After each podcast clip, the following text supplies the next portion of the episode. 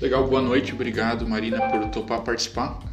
Essa é a primeira experiência, então eu sou tão experiente na, na construção e gravação de podcast quanto eu sou em touradas espanholas, nunca fui em uma, nunca fiz nada minimamente relacionado a isso.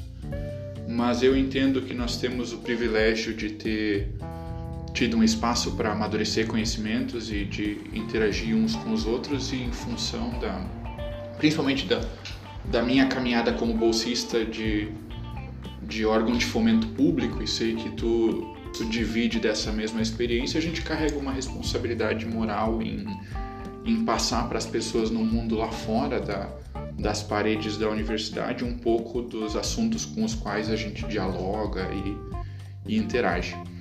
E eu achei por, por bem aí uma, uma oportunidade bacana, um negócio legal tá trazendo para esse primeiro momento, para essa primeira experiência, a Marina Invernizzi, que é historiadora de formação aqui pela, pela Univates, de Lajeado, Universidade do Vale Taquari, e mestre em ciências ambientais no programa de ambiente e desenvolvimento. Inclusive, nós fomos colegas e iniciamos a nossa amizade e relação a partir das salas de aula das experiências aí. Então, muito obrigado, Marina, por se dispor a vir participar. É uma honra poder estar tá, tá fazendo isso, estar tá dividindo esse momento, essa experiência contigo. Bem, boa noite, Bruno. Uh, boa noite a todos que estiverem dedicando seu tempo a ouvir esse, esse, esse podcast. Uh, gostaria de agradecer ao Bruno pelo, pelo espaço e principalmente parabenizar ele pela iniciativa. Legal, obrigado por uma honra e né, a gente tem toda uma formalidade dos meios acadêmicos Vamos ver se a gente consegue driblar, se a gente não fica né, é, demais naquela. Às vezes a gente é acostumado com uma pomposidade, uma, um protocolo para conversar um com o outro. A ideia é quebrar isso um pouco também e nos humanizar aí enquanto pessoas antes de pesquisadores, né? Eu acho que isso é uma coisa que às vezes a gente deixa passar batido no próprio âmbito acadêmico, essa, essa humanização e essa consciência do outro como como uma pessoa cheia de falhas, cheia de problemas pessoais e tudo mais. A gente acaba trabalhando num, numa ótica um pouco mais uh, mecanicista e de funcionamento, né? Então, acho que esse é um espaço bacana para simplificar a relação nossa enquanto pessoas com a, a construção e, e o, o desenvolvimento do conhecimento científico. Então, Marina, tu é formada em História, e perdão se eu estiver usando um termo errado, mas a maior parte da tua caminhada dentro da academia foi relacionada com povos indígenas, é isso? Isso. Uh, acho que quando eu me organizei para participar desse, desse podcast, eu tentei traçar uma linha e essa linha diz muito uh, sobre a nossa sociedade, nossa sociedade como um todo. Uh, é claro que essa caminhada que eu tive dentro da Univates, ela foi transformadora. Foi transformadora muito para mim, uh, mas ela principalmente transformou a minha forma de ver as sociedades que são diferentes ou que se apresentam de uma forma não tão comum à minha vida até então.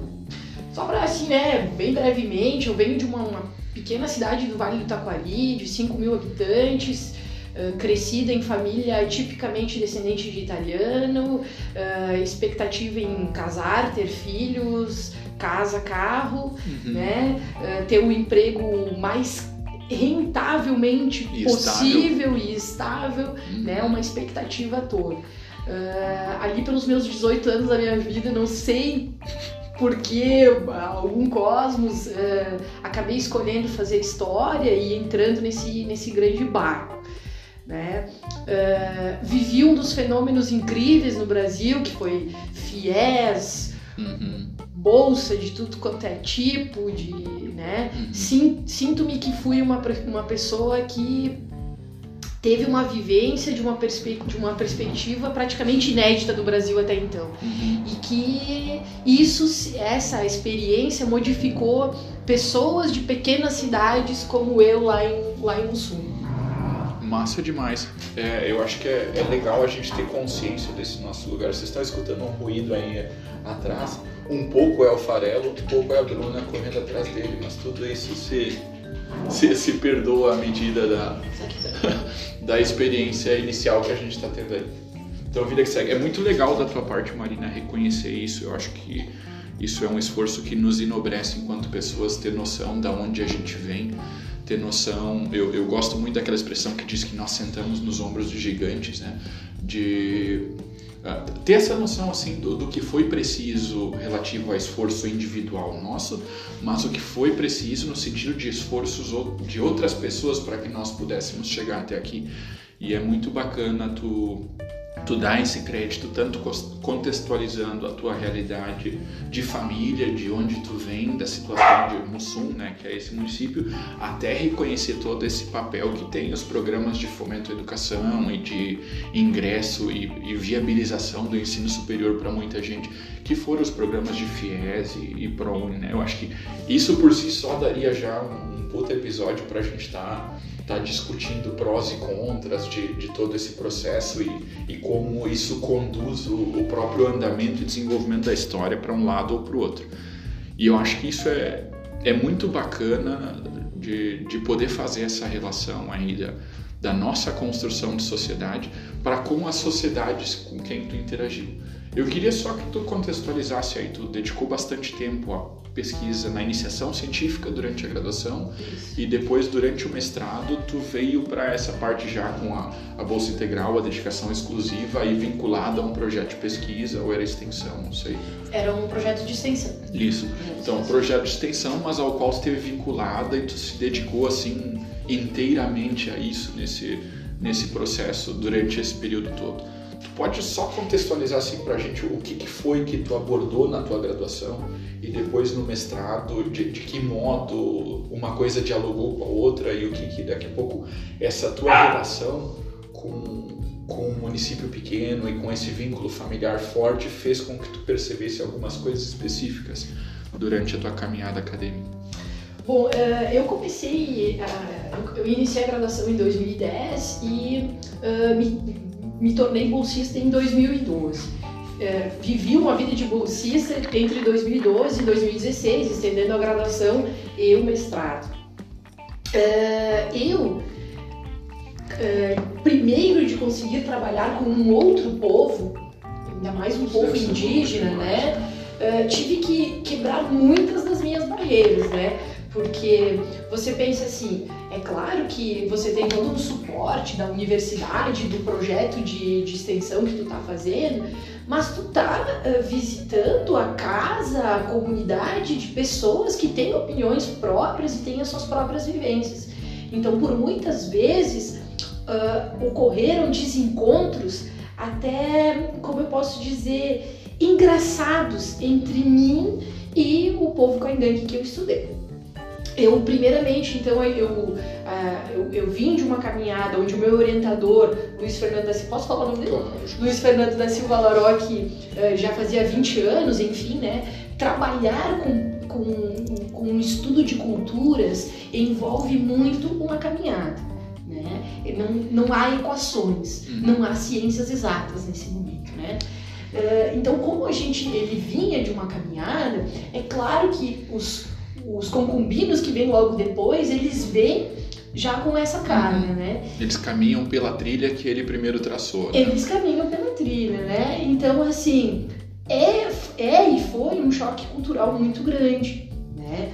Porque a gente, eh, eu pude levantar que os Kaingang com os quais eu trabalhei, de uma maneira geral, precisamos falar especificamente sobre os que eu falei de Farroupilha, porque uhum. praticamente algumas características se aplicam aos mais de 30 mil Kaingang que é, que habitam hoje no Rio Grande do Sul. Nossa, são 30 mil só deste grupo dentro do estado. São mais de 30 mil. E, e é um grupo que, para assim, é um grupo que, que pode-se dizer que são praticamente errantes. É, né? Com o perdão de utilizar sim, essa palavra. Dentro gente... da nossa sociedade ocidental tradicional, eles são, no inglês tem o um termo muito legal, misfit, né? que ele, ele, não encaixa diretamente aqui porque todo o funcionamento social deles é outro. Né? É, eu até vinha pensando nisso agora enquanto tu falava. Ah, quando tu contextualiza que Mussum é uma cidade tradicionalmente italiana? Eu venho do município de Santo Cristo, do outro lado do Rio Grande do Sul, ela é predominantemente alemã. Nós vamos achar algumas diferenças socioculturais ali, com certeza, mas a gente está dialogando, com perdão da palavra, com a mesma galera. Né? O fundamento ainda é a mesma religião, a estrutura moral que guia os princípios de funcionamento social são os mesmos. Está trabalhando com um grupo que é assim fundamentalmente distinto do que a gente tem como aplicação de sociedade, né? E é muito louco ver como nossa 30 mil pessoas, isso é gente pra caramba que para muitas coisas passam invisibilizados, né? Eu acho que né, não, não tem um funcionamento direto para com a nossa estrutura social. Isso é algo ah, também daria mais um episódio só em cima dessa da complexidade que são povos, como é que eu posso dizer? É, são povos indígenas. Povos a gente gosta de, tá. de, de chamá-los de povos indígenas, né? Abandonar bastante a palavra índio, uhum. né? Que índio é uma palavra bastante pejorativa, ou apelidos ligados, por exemplo, à cor da sua pele, tá. né? Porque o pesquisador hoje, que trabalha não só com povos indígenas, mas com culturas em geral, ele tenta uh, terminar, terminar é, é muito fatídico, né? É muito, é muito certeiro, né? Mas tenta diminuir esse racismo, essa, principalmente as teorias racistas criadas no 19 e uh, vistas suas consequências no 20. Uhum. Acho que o pesquisador hoje do século 21 ele tenta fazer isso, né? Quando ele trabalha. E, uh, e o povo caingangue, ele fazendo a minha pesquisa, a gente percebe assim que eles estão sempre num limite, num limite onde eles tentam viver sob a sua forma, sob a sua interpretação de mundo, sobre a sua interpretação principalmente de sociedade, de se localizar no mundo. Nem estou falando aqui em Brasil, em, em Rio Grande do Sul, em Farroupilha, em Lajado. Eles tentam né? E, e, conseguem, por incrível que pareça, apesar de a gente estar falando de uma sociedade extremamente marginalizada, eles conseguem, uhum. eles têm resistido a mais, pelo menos no Rio Grande do Sul, a mais de 150 anos de invasão, de destruição, de invisibilidade, de, de retirada de direitos. Uhum. Né? Eh, se 1988 foi um marco na Constituição brasileira para os povos indígenas, nós temos 1500 até esse 1988 com total invisibilidade da existência dessas pessoas em território nacional. Aí, Isso. 88 é aqui, né? É quinta-feira passada. É? é? Em tempo é algo extremamente recente, olhando nessa ótica. Em outras palavras, nós temos mais de, de, de 388 anos de genocídio indígena no Brasil, onde há uma injustiça, uma impunidade enorme. Uhum. Então, assim, uh, é difícil. É muito difícil também você ser um professor de história, uma pessoa homoafetiva como eu sou, uh, e trabalhar com povos indígenas e todo dia lidar com aquela sensação de que tu tem que resolver, de que tu tem que ser militante. Tomar isso é muito, dores, né? isso é muito difícil. Isso é muito difícil de lidar. E um dos pontos que eu me deparei durante minha pesquisa foram de alguns caingangue nos dizendo assim, alguns indígenas, principalmente os líderes, nós não precisamos de outras pessoas falando por nós. Uhum. Nós só precisamos ser ouvidos e respeitados como tais. Né? Foi aí que eu me dei conta de que as nossas diferenças elas nos aproximavam muito mais do que elas nos, nos distanciam, uhum. né? Porque no fundo a gente no, é um pouco uh, romântico demais, mas no fundo a gente tem essa questão de tentar montar uma sociedade melhor. E eles também têm essa visão. Uh, por isso que a minha escolha também, aqui só começando um pouco antes do que depois nós vamos desenvolver, a minha escolha de, de indicação e de uh, apontamento para uma reflexão para as pessoas que estiverem ouvindo é parar para refletir. Uh, queria não citar esse exemplo, mas vou citar Pare para refletir o quão estruturada uh, e o quão a nossa, a nossa sociedade é interligada como um todo e quão, o quão necessário é o ser humano construir esses laços sociais. Porque por vezes nos parece muito simples. Ah, o Bruno tem a situação de vida dele, ok, ele tem tais e tais objetivos, a vida dele tá resolvida. Quando na verdade Uma a gente. pseudo-autonomia, né? É, quando a gente, na verdade, a gente sabe que não funciona muito assim, né? Então, assim, Bruno, eu te, perguntaria, Bruno, tu planta o que tu come? Bruno, tu, tu- tu tem noção de como planta o alface que tu compra lá no, no supermercado, né? Para nós, hoje, como sociedade ocidental capitalista, não há, há uma estrutura onde não, Uhum. nós não precisamos ter essa preocupação. Sim. Mas nós ainda Nós, nós temos. somos completamente, vai lá, completamente, inteiramente dependentes dessa teia que funciona como elo co- conectivo entre todos nós. E vai lá numa situação de apocalipse, qualquer coisa, tá- estaríamos todos, com o perdão do francês, fudido e meio, porque a gente não é capaz de sequer, mão em mão aqui, eu tenho dificuldade de cuidar das minhas espadinhas de São Jorge aqui nessa sacada, porque eu não, eu não tenho essa coisa do afeto à terra, eu não tenho essa conexão, essa sensibilidade que povos mais antigos tinham. Eu, inclusive, ah, tento revisitar isso e nem só nesse grau tão, tão extremo que a minha capacidade de, de produzir o que eu vou comer, mas a minha capacidade de ser minimamente autônomo e independente na situação em que se estraga o cabo que liga o carregador do meu celular, eu sou pelo Você menos capaz empenhado, de passar é. uma fita isolante ao redor e entender como ele funciona para plugar e eu não preciso imediatamente descartar aquilo e ir atrás de um mercado que me ofereça a um preço um novo. Porque eu acho que é, é, é neste mesmo funcionamento de teia interligada de sociedade que a gente tem que encontra essa interdependência entre todos os elos. É ali que reside a, a construção da superficialidade das relações que a gente tem com tudo e com todos. Porque as coisas deixam de ter valor em si, as coisas, tanto as coisas quanto as pessoas, elas deixam de ter valor em si e elas viram apenas mais um meio para o que é o nosso objetivo. Não sei se está fazendo sentido. Sim, Daqui a pouco sim. a gente vai ouvir isso e nós vamos ver. Se não fizer sentido, eu busco de novo esse raciocínio em outro Não, episódio. Mas eu, eu acho que tem, tem um valor muito forte ali. A gente é lá, extremamente inovador, empreendedor em um grupo de aspectos nos quais povos tradicionais, povos indígenas, teriam muito a aprender conosco. Em contrapartida, eles têm uma relação de autonomia e independência e construção das soluções para os seus próprios problemas de modo muito mais intrínseco que nós hoje, enquanto sociedades, conseguimos organizar. E eu acho que isso é um negócio muito louco, muito valioso, que se expressa dentro desse ponto que tu fala aí de 150 anos de sobrevivência. Isso que a gente está falando, 150 anos, que é o quê? Colonização aqui. No Rio Grande É, do no Sul. Rio Nós Grande do estamos, Sul. é, no caso, eu falo. E é muito interessante isso que tu, que tu fala, Bruno, porque vem muito do que eu né, consegui estudar e aprender de uma maneira ampla depois da minha caminhada. Como, por exemplo, assim, hoje o Brasil, ele comporta, dentro do seu território nacional, mais de 200 etnias indígenas. O povo caingangue é uma, Uhum. né? Então, assim, eu, como bolsista, pude estudar durante seis anos e escrever páginas e páginas de uma monografia, e páginas e páginas de uma dissertação sobre um povo em uma cidade no Rio Grande do Sul.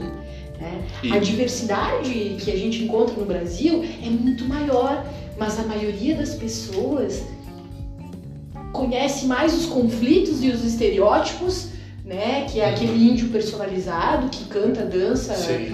chuva, né? Que fa- Que faz o balaio, que faz aquela. né, o este- estereotipo máximo, né? E isso, que aquele. aquele e, e outra coisa muito, muito. Quando a gente fala que eles são sociedades marginalizadas, né?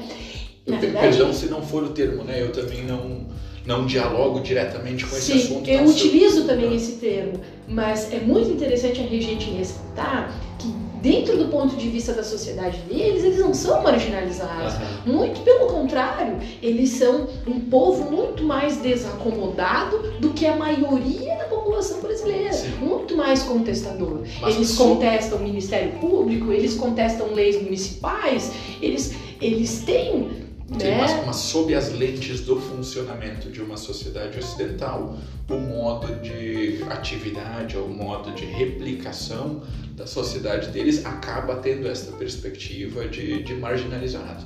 né? Que não quer dizer que eles o sejam, mas sob a nossa ótica, sob, o nosso, sob o nosso vício de visão, encontra-se Eles são, né? E eu, eu falei que eu não te botaria numa saia justa, mas eu tô com uma coceira no fundo da garganta aqui que Vamos lá, não tem problema. São seis anos que tu passou, vai lá, interagindo, dialogando, observando, e, aprendendo sobre e vinculando aí essa praxis com as teorias que tu estudava. E eu lembro na tua dissertação, acho que tinha tinha integrantes de uma dessas comunidades indígenas participando da banca de defesa, assistindo. É, não, não foram, na verdade, não foram, não são das comunidades é, assistindo ou me avaliando. Eu acho que assistindo. Assistindo, Porque tem todo aquele protocolo de que a, na, no É, caráter na verdade, avaliativo... assistindo não, eles tiveram acesso à minha dissertação, eu entreguei cópias da minha dissertação, obviamente, né, dentro daquele Uhum. paradoxo que tu mesmo propôs aqui no começo do podcast, né, para quem é que produzimos esse É. conhecimento científico? É, né? isso que eu queria buscar, né? Tipo, puta, são seis anos pagos, ah, não vou dizer é, puramente com o dinheiro do contribuinte, mas sim é, é um estudo desenvolvido a longo prazo ah, de uma dedicação dos gigantes nos quais ombros sentamos nós, né? Que, que é essa Sim. ideia, seja a bolsa de nível estadual, bolsa de nível federal, mas isso é fomentado.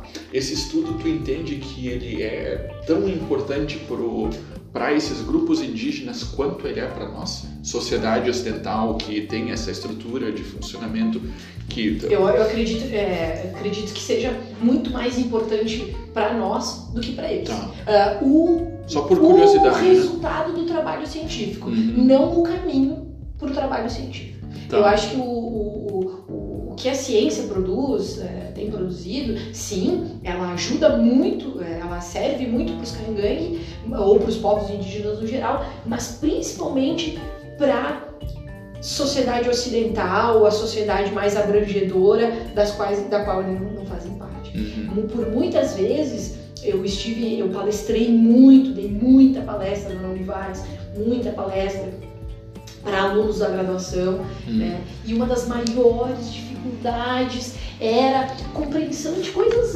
básicas, de coisas mínimas, sabe? De coisas assim, ó, tipo, mas ele tá vestido de roupa, aquele cara Mas ele tá de usando roupa, jeans, tá de, tá de roupa. Daí, tipo assim, daí a tua resposta era uma resposta que, que, que eh, chega a ser um pouco absurda, do tipo assim, hoje, dia 1 de julho, um dos dias mais frios no Rio Grande do Sul, você, Bruno, acredita que há 150, 200 anos atrás, um nativo que morasse nessa região, ele ia ficar nu? Uhum. Ele ficaria nu? É, é foda, óbvio que não, né? Se- Né? Se tivesse ficado nu há 150 anos atrás, no meio de julho, não tinha Não hoje. tinha nenhum hoje. Porque tinha morrido tudo de frio lá, porra, não precisa ser E nem... hoje se sabe que as sociedades Gs e os guaranis que circulavam, né, aqui falando de arqueologia de uma maneira bem rústica, né, circulavam pelo Vale do Taquari, tinham uma interpretação e uma, eh, uma rotatividade nesse meio ambiente muito grande. Ou seja, eles compreendiam esse meio ambiente. Tá, mas eh, então por que, que eles não fazem roupa de balaio? Por que, que eles estão usando roupa ocidental, roupa industrializada?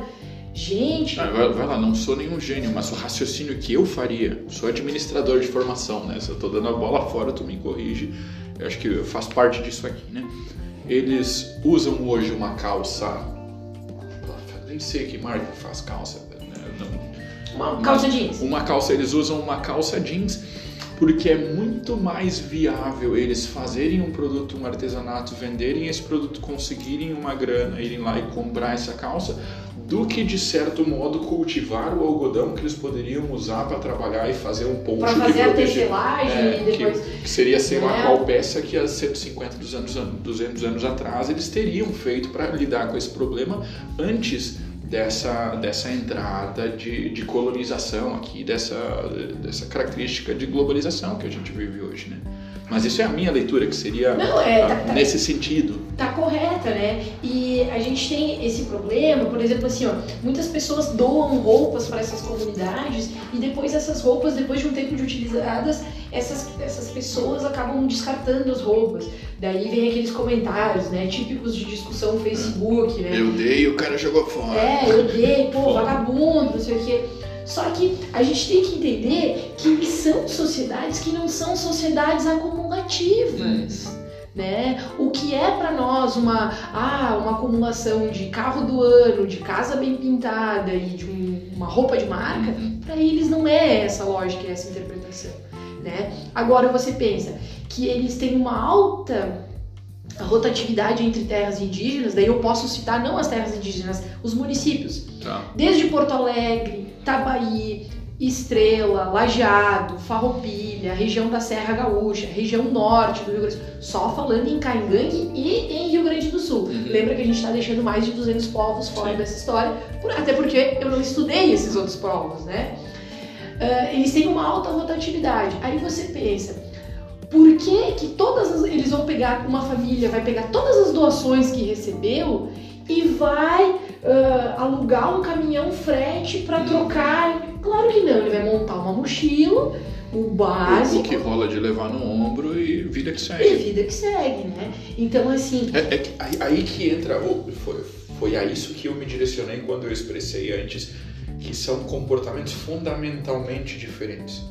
né? Não se trata de usar uma pena no chapéu ou a pena na camisa, que seria, sei lá, a diferença entre o ah, Teutônia e Mussum, que um usa suspensório e o outro tem um bigodinho mais fino, sei lá, né? sabe? Tu vai achar a diferença. sim, as características elas não são imutáveis, É. elas não são paradas. Ah, a moda, né? Ah, as pessoas, a moda. Uhum. Poxa, se tu olhar a moda de, sei lá, anos 2000, cara, não é mais a moda de hoje. Por que, que tu acha que tu vai encontrar um índio se vestindo exatamente igual a dois, 200 anos atrás? Uhum. Nós, dos últimos 100 anos, mudamos a nossa moda em.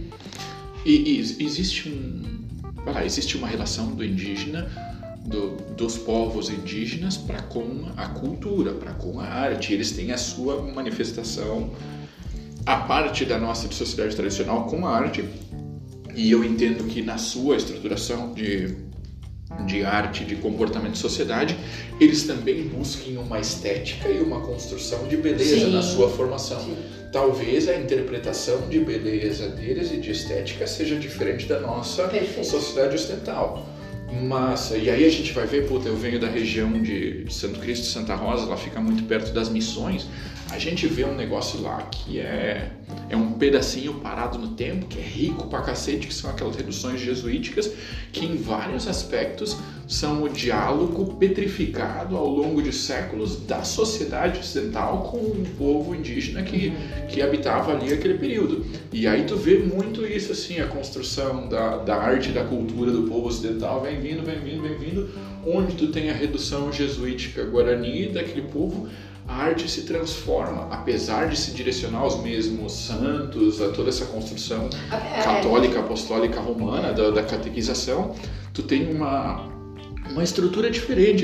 Se usa madeira, se trabalha a madeira de outros modos, porque aí vai entrar todo esse funcionamento do, do povo indígena em, em diálogo. Esse diálogo pode ser de, de várias formas violento, opressivo, sei lá, né, silenciador do oponente, como for. Mas tu vai ver algo ali que é um ser quase híbrido entre as duas construções de, de beleza estética que ambas as sociedades, ambos os povos constroem. Eu acho que nesse sentido a gente pensa em moda muito no fashion, né? naquela Sim. coisa passarela, na marca lançando algo, sei lá. Mas o, a moda ela vem muito como um resultado da busca estética pela beleza que tu vai encontrar também nos povos indígenas de outra maneira, mas uma busca pela construção Sim. estética da beleza. Sim, os vão- cabelos, É. né? O, Os adereços. muito é, os cabelos, né? As, as mulheres, os, os homens caingangue. É claro que isso é uma coisa que, né? é, eu não- Eu não posso dizer que eu estou falando de um cunho científico, Uhum. né? Mas É, mas eu, não, eu não realizei testes para ver isso, né? Mas a, a saúde desses indígenas, ela é tão diferente da nossa, construída tão diferente da nossa, que é muito difícil de você ver homens carecas. Né? Nos- é, esses, Verdade, né? esses indígenas, eles são muito cabeludos? E a gente sabe, né, Mas, que... mas aí eu acho que ali tem um fator genético também. Sim, provavelmente. né, As pessoas são muito cabeludos E a gente brinca ainda, né? O cara foi lá, ele depilou o corpo, ele tá que nem um índio, porque o índio normalmente não tem aquele pelo Sim. destacado no resto do corpo, né? Pelo menos na imagem que eu tenho, não que eu seja grande observador de pelo dos indígenas. Com perdão da brincadeira. E até, só, só fazendo um adendo aí, tu comentava de isto não é um conhecimento científico, esse também é, né? Uma observação é, empírica que com o tempo poderia mas, ser, ser ser desenvolvida, com certeza. Justamente, ali que eu quero, é só porque ia morder o fiozinho do microfone. Esse é um dos pontos que eu quero mais vezes uh, trazer para a conversa, para essa e para as outras conversas, que é essa coisa assim, a ciência ela traz uma credibilidade e ela tem que ser ouvida e respeitada em todas as situações. Sim. O que é a ciência? Porque as pessoas aí elas acham que ciência vai ser algo A ou vai ser algo B ou vai implicar misturas ou vai implicar sei lá. A ciência é a aplicação do método científico. Né? É tu testar, uh, tu, tu joga uma hipótese dedutiva, tu vai lá, testa ela, tu encontra o resultado. E aí a gente começa a partir para o fato, uh, como é que chama isso? Não, não é materialismo, mas seria essa ideia assim de que apenas a ciência encontra Sim. as respostas que a gente Sim. e não eu acho que existe um grupo de conhecimentos e existe uma base fundamental da construção dos conhecimentos e da construção do nosso funcionamento de sociedade que ele não se faz apenas no conhecimento científico se faz também no conhecimento empírico aí vai dizer, ah, mas ah, se, tu, se não é ciência é apenas crença e sim né? Nós não precisamos entrar na metafísica aqui, mas grande parte da nossa vida, das coisas que a gente toma como certas em todos os dias, elas não são científicas. Elas são apenas observações empíricas Sim. e crenças puras. Por exemplo, aqui eu vou trazer depois, a Bruna vai ouvir isso aqui, vai dar uma risadinha no episódio. Mas a Bruna é minha namorada, nós moramos juntos toda noite, eu deito do lado dela na cama para dormir e eu acredito que ela me ama. Sim, é uma crença, porque não tem como provar de fato, né? Só que é um dos fatores que mais balizam a minha vida. Sim. Imagina se eu fosse balizar a minha vida apenas a partir da ótica científica. Então, eu acho que tem que a gente tem que sim fundamentar as coisas através da construção de um raciocínio científico, uh, dialogando e jogando com hipóteses e visitando elas e trazendo essa aproximação em teoria e prática em diversos aspectos. Não tem erro não entre diversos aspectos, mas a gente não pode cair na falácia ou cair nessa nesse buraquinho de que apenas a ciência é o caminho para a resposta de todas as perguntas. Existem coisas que a gente vai eh, que a gente trabalha hoje nas nossas vidas e que a gente vai continuar trabalhando e muito provavelmente a gente nunca ache um, um resultado com a perspectiva científica. São coisas que vão eternamente ficar presas na, na esfera da crença, e aí entra aquela frase máxima do cristianismo: eis o mistério da fé. Sim. Tem coisas que não, não cabem dentro da bolha da ciência, né? É, eu levantaria dois aspectos do que tu falou, Bruno, e tentando linkar um pouco com o que eu é, tive a oportunidade de estudar. Eu, eu contaria uma, uma, uma situação que eu passei onde a ciência se colocou totalmente à prova e eu por estar dentro daquele contexto bolsista, uhum. né, resultados e tudo mais, tive que tomar algumas decisões difíceis.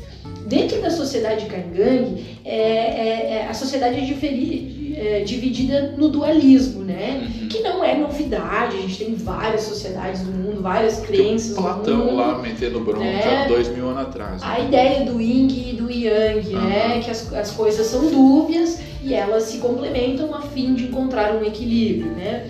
E estudando o pessoal de, de Farroupilha, eu encontrei uma pessoa, qual foi meu entrevistado, meu objeto de estudo, inclusive foi um pouco problematizador para minha dissertação, onde tudo indicava que ele fazia parte de uma metade dessa sociedade. Mas para a sociedade branca ocidental não contestar a lógica que nós já conhecemos a partir de estudos, né, aquilo que já estava estruturado uhum. no branco que olha para esse indígena, essa pessoa que eu entrevistava, ela adotava a outra metade. Ela se dizia ser de uma outra parte da sociedade Kardec, para evitar todo um questionamento negativo da construção que eles têm como papel social. Vou simplificar. Uh, ele, eles acreditam que as pessoas pertencem a espíritos e que esses espíritos são dois, né, duais, ou opostos e ou complementares, e que esses espíritos representam, enfim, a pessoa física que estamos aqui hoje. Uhum. Né? Então, um dos espíritos era Cabé e o outro espírito é Cairo, né? Esse entrevistado, agora não vou lembrar de cabeça, mas enfim, ele pertencia à metade Camé por descendência, por lógica e tudo uhum. mais, né? A gente conseguia deduzir, mas como ele era um líder, hum, dentro do contexto onde ele estava, o fato dele ser eh, desse espírito Camé não cabia né? Não, não fechava bem para aquela pessoa do Ministério Público que fosse estudar, de, tudo dentro de um contexto. Então ele se apresentava uh, como uma pessoa de uma outra metade. E durante muito, muito, daí esse é o segundo aspecto, a partir disso que eu queria levantar, né? Durante muito tempo da minha, da minha pesquisa, eu me perguntava assim, mas por quê? Por que, que eles fazem isso que mais parece dificultar do que facilitar? Né? Por que, que eles fazem isso? Né? Que mais parece uh, dificultar do que facilitar a vivência deles. É uma forma de resistência. Uhum. É uma forma de proteção, de, de proteção, de isolamento, de, né? de dizer, de, de colocar assim, este é o limite. Uhum. Daqui para dentro a nossa sociedade se estrutura de tal forma. Uhum. E aí vinha de novamente a minha pergunta: mas por que dificultar tanto? Para que estruturar a, essa sociedade de uma forma tão dificultosa, uhum. né? E aí entram os aspectos de algumas recomendações que a gente né, tá ali como, como pauta, que é, é algumas coisas que eu me questionei. Que, de onde vem essa, essa estruturação social que a gente tanto preza, né? Que a gente uhum. tanto, tanto gosta, né? É obviamente, uh, talvez não tão óbvio assim, talvez você não concorde comigo, né? Que o ser humano, ao longo do estudo, do que eu estudei, uh, independente da sociedade, o ser humano tem construído seus conhecimentos através de um problema. Né? Primeiro se apresenta sim. um problema, depois o ser humano tem. A, a solução é, A solução vem através de um, de um, de um perrengue. Né? Então, uh, o que eu acabei me dedicando na minha dissertação, então, era o seguinte: era validar os meus métodos e os meus caminhos para, de uma certa forma, uh, agradar a ciência né? Responder aos quesitos ciência. Tanto é que eu lembro muito bem na minha banca que uh, foi dito assim: é, é uma dissertação um tanto quanto curta, mas muito preocupada com o método e com a ciência. E eu me senti orgulhosa em relação a isso. Até hoje não entendi se era um elogio ou um puxão é, de orelha. Eu me senti orgulhosa, porque nós temos que fazer escolhas, Sim. né? Como cientistas, para a ciência deixar de ser boring, uhum né? A gente tem que fazer escolhas uh, depredadoras. E, e né? no teu campo de observação, onde tanto, tanto, tanto dialoga com essa parte mais humana e mais de relações sociais, é muito fácil de se deixar levar esquecer de pôr o método em prática ou de ter clareza no método que se aplica para a condução das ideias do ponto A para o ponto B, né? Então acho que a, a, parte das brincadeiras com certeza tem extremo mérito por ter por ter conseguido ilustrar toda toda a condição metodológica do estudo né é algo que briga muito com a gente assim e, e conforme o tempo vai passando a gente melhor vai entendendo e mais vai tendo condições de interpretar o que se busca com essa história do, do método. Vocês estão ouvindo aí uns pet, pet, pet, é porque o Farelo estava lá dentro gritando, a gente deixou ele ele vinha aqui com nós e aí ele tá todo carentão. Mas é, isso aí também é pouco científico, é mais empírico. É mais empírico, é mais presença, né? Por que agimos e como agimos, é. né? Mas é isso aí, pô. E eu gostaria, Marinha, que tu... Né, isso é, como eu falei, é experimental, é extremamente empírico, isso aqui é tentativa e erro, né? Mas eu gostaria de ouvir um, um ponto que eu quero trazer como quadro aqui do programa, ou algo que eu quero ter como um gancho, sempre é a ideia de um coach. Eu gostaria de ouvir uma citação ou alguma referência que para ti é marcante, que tu encontra aí tanto relacionando de modo a ser interessante e importante para ti, quanto a fazer né, algo interessante e importante para ti, Marina, uh, humana, pessoa, né, serzinho comum como todos nós, pobre mortal, mas ao mesmo tempo algo que te chama atenção enquanto pesquisadora, enquanto cientista. Né? Já que tu, tu comentava esse aspecto de dualismo, algo que a gente faça o dualismo aí entre o, Sim, o, o científico e o empírico, ou entre, entre esse conhecimento, essas coisas com as quais a gente dialoga dentro dos muros da, do meio acadêmico, do meio universitário, para com o conhecimento que a gente tem aqui do lado de fora, as coisas que a gente vê no dia a dia. Então, o que, que tu tem aí que tu pode dividir com a gente? O que, que tu é, primeiro, Bruno, eu gostaria de dizer por que eu elenquei essa, essa, essa citação. Não, não, não, é... não tô brincando.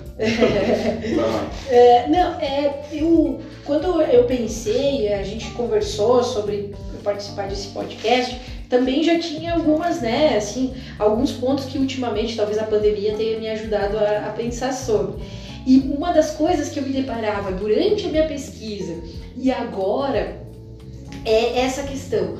Por que criamos sociedades tão complexas? Por que chegamos ao ponto de nos esquecermos que somos biológicos, que somos animais, que somos espécie. O farelo tá aqui no meu colo, se eu soltar ele na rua, ele tá de boa. Ele tá de boa, né? Se um carro passar por cima, ele vai achar a comida dele, ele vai caçar um ratinho. Não há uma interpretação moral, né? Uma coisa uh, bastante diferente.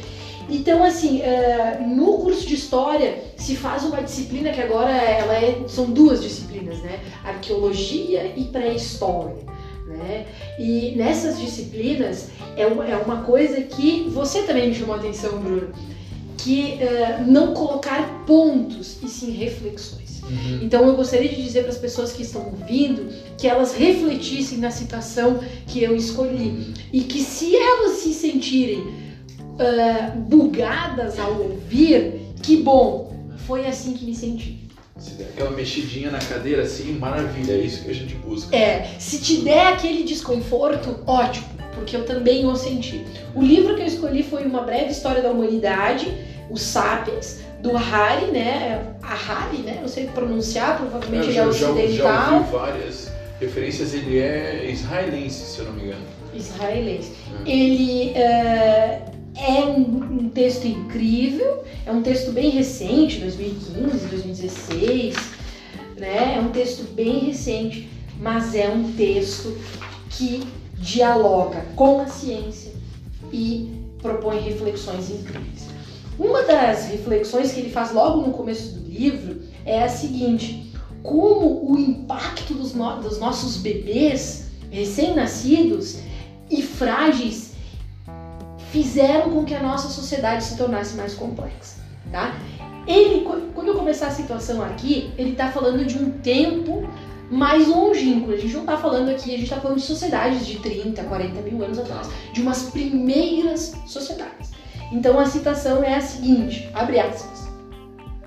Criar filhos requeria ajuda constante de outros membros da família e de vizinhos. É necessário uma tribo para criar um ser humano. A evolução assim favoreceu aqueles capazes de formar fortes laços sociais. Além disso, como os, humanos nascem subdesenvolvidos, eles podem ser educados e socializados em medida muito maior do que qualquer outro animal. A maioria dos mamíferos, como o cavalo, por exemplo, sai do útero como cerâmica vidrada, saindo de um forno. Qualquer tentativa de moldá-los novamente apenas irá rachá-los ou quebrá-los. Os humanos saem do útero como vidro derretido saindo de uma fornalha. É por isso que hoje podemos educar nossos filhos para serem cristãos ou budistas, capitalistas ou socialistas, belicosos ou pacifistas. Né? Claro que isso não é uma verdade, não é um determinante. o fato da fragilidade, da fragilidade da nossa prole ter sido um atenuante para construirmos uh, laços sociais mais fortes? Eu acho que eu, essa, essa questão do, Mas da, é uma da fragilidade da nossa prole é muito mais o problema do que a solução. E a partir desse problema, como a gente falava antes, numa ótica temporal, é que se constrói a solução, né? não antes dela. E essa construção involuntária, essa solução involuntária construída, é justamente esse aspecto, onde os, os, pais ou a mãe, principalmente, vai ficar mais próximo do filhote, vai estar com convívio social construído ali, vai estar passando informações, construindo valores, construindo modos. Ensinando o necessário, alimentando essa prole que é né? É horrível dizer isso, mas é praticamente inútil é, até um, uma certa idade, né? Vale, vale para vocês que estão ouvindo aí, vocês são novinhos, vocês são inúteis. né? São é, inútil no ponto de vista de espécie, é. né? É, é, esse, essa prole humana, ela não seria capaz de procurar o próprio alimento e tudo mais, né? Então, assim. É, é, justa, é, justamente nisso que se constrói toda a ideia de como é o termo inimputabilidade e, e várias coisas que é, é toda essa.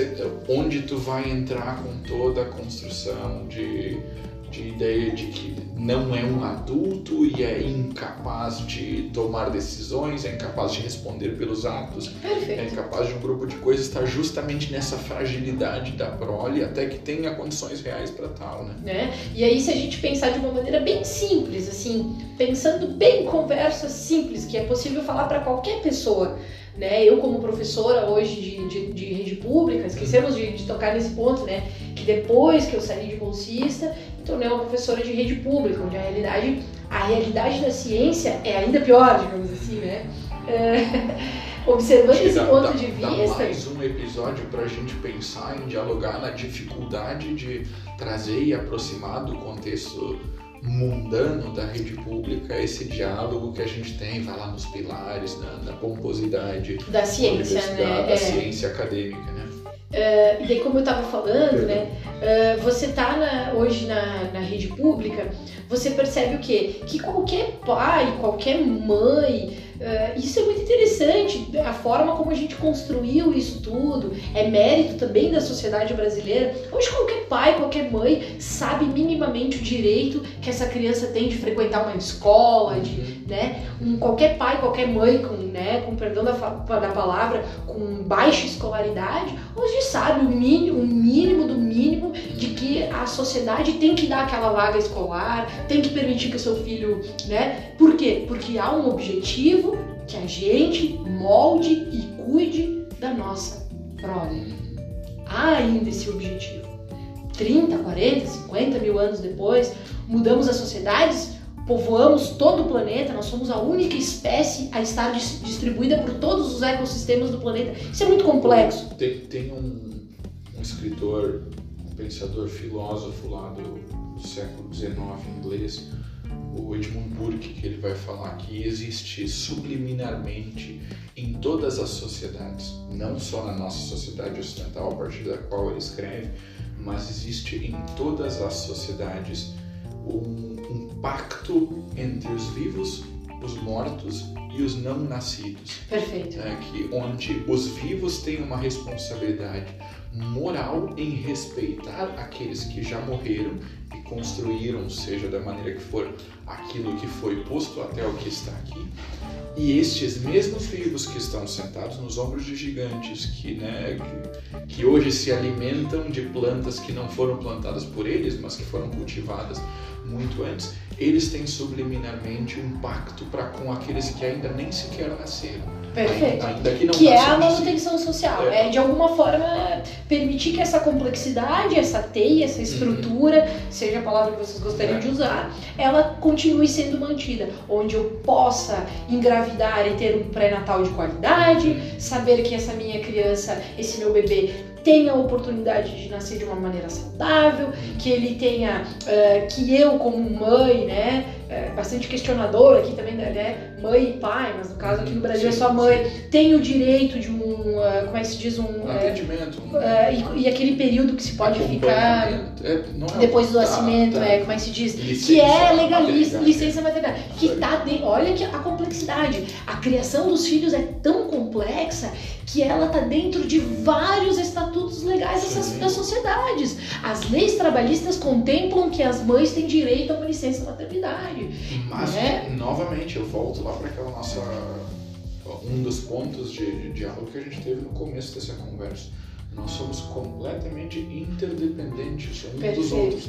Porque se tu não tiver uma estrutura toda fundamentada com captação de recurso, com taxação de atividades, onde tu vai gerar recurso público e recurso para a empresa, de outras maneiras, não tem como tu viabilizar esse aspecto da mãe que vai tirar uma licença maternidade na hora que nasce o filho.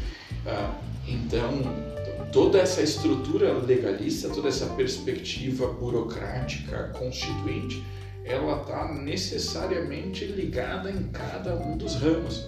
Né? Cada nó tem a sua importância. Sim. Não pode só desatar um deles e esperar que todos os outros funcionem normalmente. As coisas, elas, existe um aparelhamento em toda a nossa estrutura de sociedade.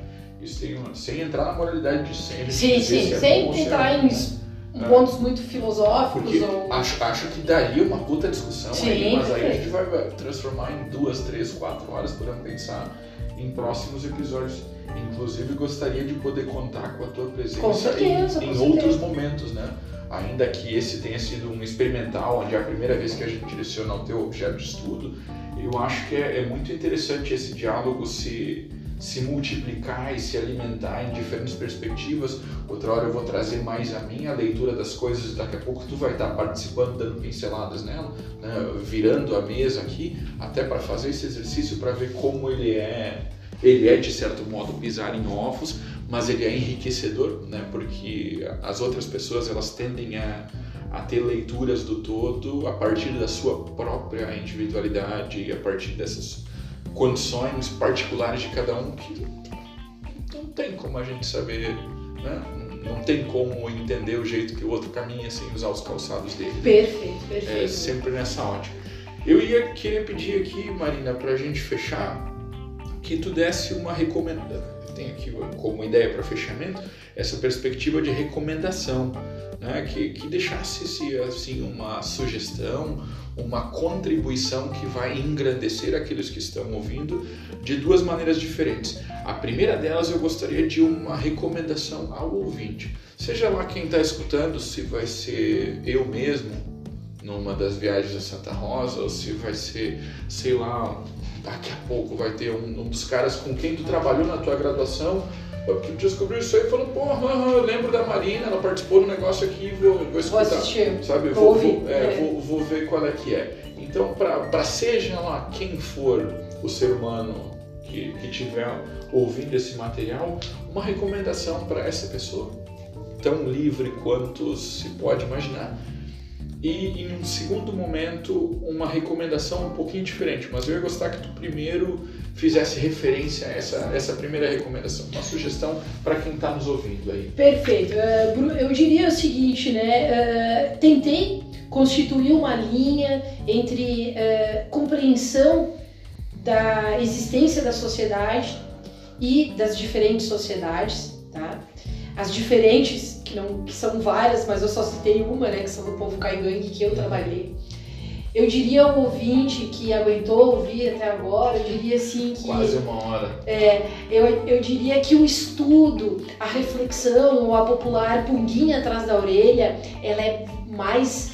Ela é a coisa mais válida fazer a nossa massa cinzenta uh, trabalhar.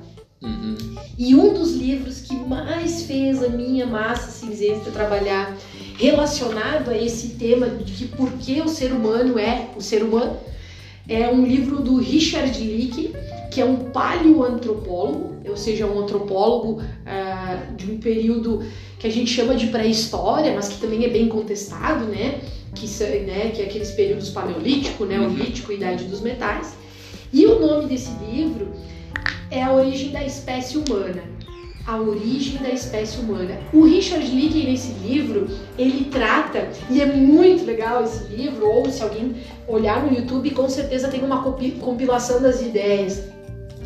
Porque ele, ele dá um passo a nos diferenciar dos animais, e no capítulo seguinte ele mesmo desconstrói o mesmo passo. Massa. Por exemplo, ser humano é diferentão porque tem filosofia, porque tem artes. E aí o Richard Leakey apresenta uh, coisas que desconstrói isso, uhum. né? Que desconstrói essa ideia de que o ser humano é uma espécie biologicamente diferentona, uhum. né? A gente tá aqui tá ocupando um espaço, sim, a gente é uma espécie diferenciada, a gente é uma espécie racional, porém há muitas espécies na, na natureza que apresentam aspectos muito complexos também. Massa demais. Soma-se a isso, obviamente, o próprio livro Sapiens do Harari aqui que a gente Que é o mesmo estilo, né? né? Que cai nesse mesmo momento e eu só, só dou um adentro e trago junto. Tem um livro aqui que eu ah, como é que é? Tomei posse de modo duvidoso há muitos anos atrás de um amigo biólogo, Nuno Carioca, hoje está fazendo o doutorado dele em São Paulo, um abraço para ele inclusive, uh, chama O Poema Imperfeito, faz uma reflexão muito bacana dessa ideia de sociedade e natureza, uh, de, de um modo que eu acho que agrega nessa discussão a partir de outra perspectiva, mas que vem muito legal também. E aqui para a gente fechar o nosso tempo, a última recomendação, então, Marina, imagina que tem lá a Marininha entrando no primeiro semestre da graduação de História agora, e ela pensa, porra, gostaria eu aqui de estudar né, a relação dos povos indígenas com a sua construção de sociedade, assim por diante. O que que tu recomendaria para esta Marina que que está agora passando por aquilo que tu outrora já passou? Sim, eu, recomendaria aos jovens, aqueles que estão iniciando, é, primeiro, paciência e segundo, é, compreendam que não é possível mudar tudo drasticamente, mas é possível mudar no dia a dia. Né? Bom, hoje talvez eu não seja a maior militante dos povos indígenas, mas hoje eu sou uma professora de mais de 500 alunos capaz de influenciar positivamente a opinião desses 500 alunos. Então, toda aplicação social que um dia a sociedade brasileira fez em mim, aos poucos, talvez em conta-gotas, peço desculpas, uhum. está sendo retornado à sociedade brasileira. Do cacete. É aquela ideia, às vezes é difícil de mudar o mundo, mas dá para mudar o quarto, né, pô? Dá para arrumar a cama, dá para dobrar as roupas do guarda-roupa e começar com, com coisas que estão a nosso alcance, como, e vai indo. E né, toda ação gera consequências. É uma frase célebre é. que você, como meu colega do mestrado um dia falou. A gente não está para inventar a roda, uhum. a gente está para continuar a fazê-la. Isso aí. Tá? Da hora. Que honra passar esse tempo aí contigo, Marina. É sempre uma uma alegria dividir essas experiências contigo. Tomara que isso vá para frente, tomara que quem for que vá consumir esse produto que a gente está começando a construir aqui se divirta, goste, se sinta Sinta indagado, indagado. É, Eu gostaria que... Né, se que... sinta incomodado, tomara que nos chamem de nomes várias vezes durante isso aqui. Foram mencionadas algumas pessoas nominadas aqui, está completamente aberto o espaço e feito convite para caso estejam afim de nos visitar aqui Aí, e trocar e esse nos dar as réplicas, né? né? As, as, portas estão metaforicamente abertas porque a segurança não está tão boa assim quanto às vezes nos faz acreditar. Mas é isso aí. Brigadão, Marina, uma certo. honra e espero que tenhamos mais experiências como essa. Agradeço. É nóis. Valeu, um abraço, galera. Falou.